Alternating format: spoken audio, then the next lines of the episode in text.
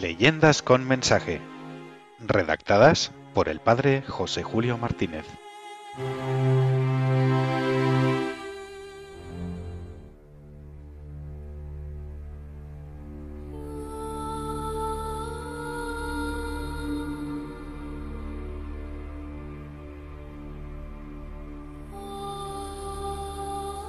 Todavía soy más feliz.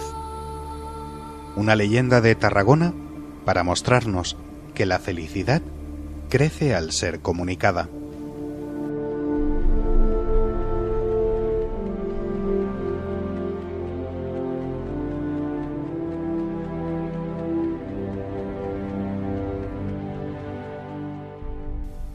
En un pintoresco cerro, junto a Caldas d'Astrac, se conserva un antiguo torreón, al que todos llaman Torre de los Encantados.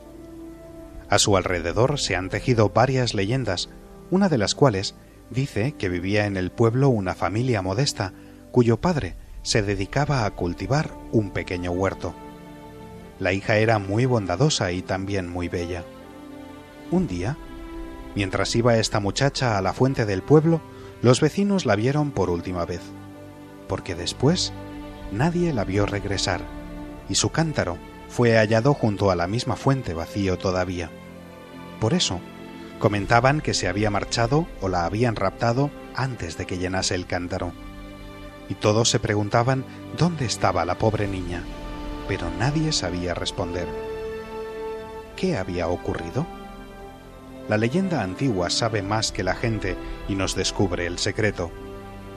La niña se había sentado cerca de la fuente y estaba viendo correr el agua cuando se le acercó un águila enorme. Quiso huir, pero le fue imposible. El águila se le acercó, tendió hacia ella sus garras poderosas y la atrapó, pero con sumo cuidado, como si tuviera empeño por no hacerle daño alguno. Sosteniéndola así, se elevó rápidamente y llegó hasta lo alto de la Torre de los Encantados. Allí la depositó con suavidad junto a las almenas, y al instante el águila quedó convertida en un gallardo joven que parecía un príncipe de las historias más bellas del país de las hadas. Se inclinó ante ella cortésmente y le habló así. Vivo prisionero en este lugar por las malas artes de un mago que quiso separarme de la princesa con quien yo debía casarme pronto, y ha conseguido impedirme salir del castillo, tal como me ves ahora, o sea, con mi figura normal, porque al instante en que salgo fuera, quedo convertido en águila, como me has visto hace poco tiempo. La jovencita perdió el miedo ante la belleza y la bondad que reflejaba la presencia y la palabra de aquel príncipe. Se atrevió a preguntarle ¿Hasta cuándo tendréis que estar así privado de libertad y sufriendo las malas artes de ese mago? El hermoso joven respondió Hasta que una doncella consienta permanecer libremente en este castillo, aguardando la llegada de una paloma blanca que venga volando y se pose sobre sus hombros. Cuando esto suceda, sin que la doncella haga daño alguno a la paloma blanca, yo recobraré definitivamente mi forma humana y podré marchar para buscar a mi princesa y casarme con ella. Dichas estas palabras, quedó unos instantes en silencio el príncipe, como no atreviéndose a preguntar a la joven si ella consentía en ser la cautiva voluntaria que él estaba necesitando. Pero no fue preciso que preguntase nada. La niña habló así. Si puedo serviros para lo que me habéis dicho, noble caballero, me conformo con quedarme en esta torre, pues seré feliz si os hago felices a vosotros dos. Agradezco tu generosidad, hermosa niña, y te prometo que aquí vivirás como una verdadera reina, y nada te faltará.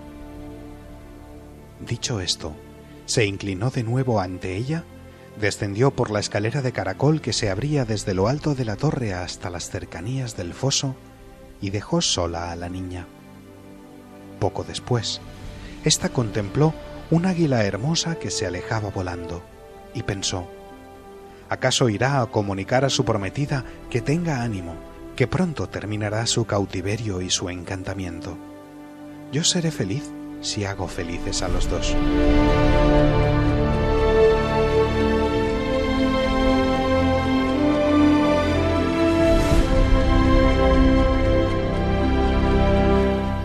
Miró a su alrededor y sintió hambre. Pronto se le acercó un paje que le traía ricos alimentos y le mostraba cuál había de ser su habitación. Desde entonces, todos los días, aquel paje y otros servidores le arreglaban el cuarto por las mañanas y le preparaban las comidas. El águila volvía de vez en cuando, se asomaba a su ventana y le preguntaba si necesitaba algo. Además, cuando despertaba cada día, encontraba junto a su lecho una joya de gran valor, un nuevo regalo que se iba añadiendo a los anteriores. Así reunió anillos de oro, collares, diademas, mantos y vestidos de seda. Pasaron varias semanas y llegó un día de mayo. Estaba la jovencita mirando por las ventanas de la torre hacia la lejanía. Era el amanecer. El sol se levantaba entre nubes rojizas y brillaban a lo lejos las aguas del mar con resplandores como de plata y de granate. De pronto entró por la ventana de la torre una paloma blanca. Comenzó a revolotear alrededor de la niña. Esta sintió una alegría enorme, pensando que llegaba la liberación del príncipe, y también su propia liberación. Quedó quieta siguiendo a la paloma con los ojos, y casi invitándola a que se le acercase. Poco después, llegó también en un vuelo rapidísimo por los aires el águila, ya conocida por la joven.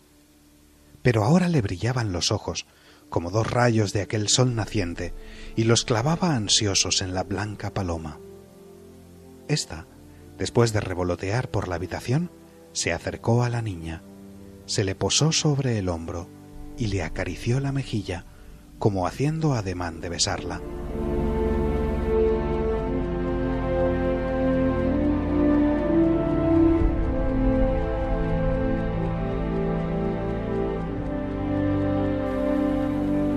Instante, el águila se convirtió de nuevo en el joven arrogante a quien la doncella había visto el primer día, y la paloma apareció transformada en una hermosa princesa rubia y alta.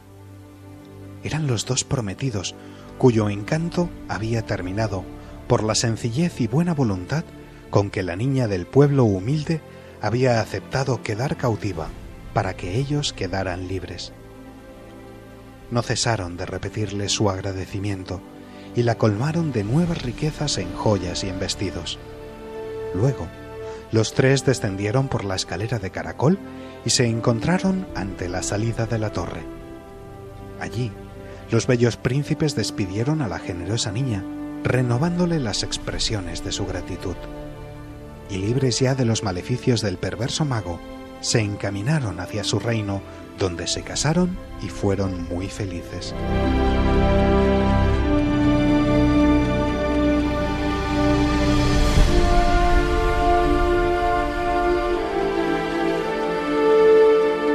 Cuando la joven llegó a casa, sus padres y hermanos humildes labradores quedaron maravillados al oírle contar lo ocurrido, y más todavía al ver las grandes riquezas que traía. Una de sus hermanas le dijo con tantas joyas y monedas y vestidos preciosos, qué feliz serás. Ella respondió, descubriendo la bondad de su alma en estas palabras, Soy más feliz por haberlos hecho felices a ellos.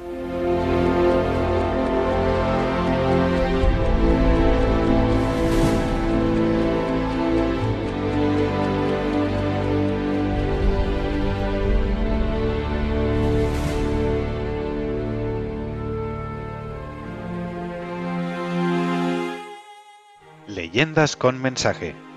Redactadas por el padre José Julio Martínez.